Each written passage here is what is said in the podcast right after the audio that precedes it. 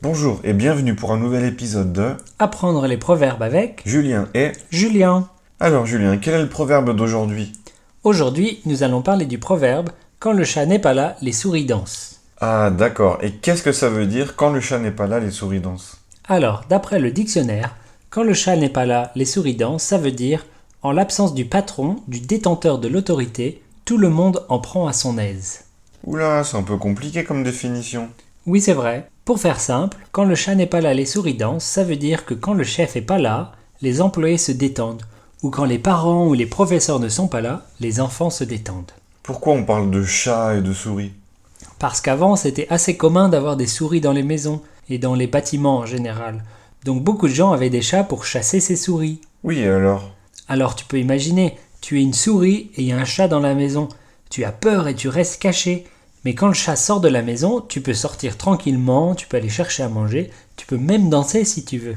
Ah, D'accord, le chat fait peur, donc les souris restent à leur place, mais s'il n'est pas là, elles peuvent faire ce qu'elles veulent. Voilà, comme des enfants seuls dans leur classe. Quand le professeur est là, ils sont calmes et suivent les règles, mais dès qu'ils sont seuls, ils peuvent faire n'importe quoi. Je vois. Eh bien, si on jouait une petite scénette pour montrer comment utiliser ce proverbe. Oui, bonne idée. Alors mettons-nous en situation. Mais dis-moi, quelle est cette situation, Julien Alors, je te parle de ma nouvelle petite amie. Ok, c'est parti.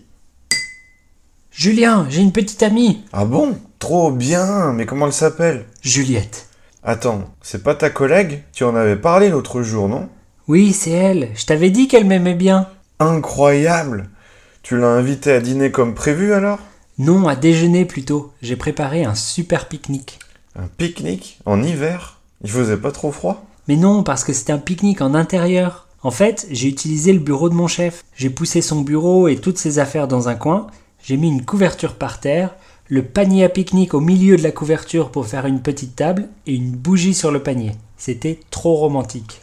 Ah, c'était au travail Et ton chef t'a laissé utiliser son bureau pour flirter avec une collègue Il est vraiment sympa, ton chef Euh, non, je lui ai pas demandé, il aurait dit non, c'est sûr. Mais il est en voyage d'affaires cette semaine, alors tout va bien. Et puis, comme il n'était pas là, on en a bien profité. On a pique-niqué pendant 3 heures. D'habitude, mon patron est très strict sur la durée de la pause déjeuner, mais il n'est pas là, il le sait pas. Eh bien, quand le chat n'est pas là, les souris dansent. Enfin, je suis content pour toi en tout cas. Nous, ne voyons pas d'autre explication. Et voilà pour aujourd'hui. Essayez d'utiliser ce proverbe dans vos conversations. Oui, et on se dit à la semaine prochaine. Oui, au revoir. Au revoir.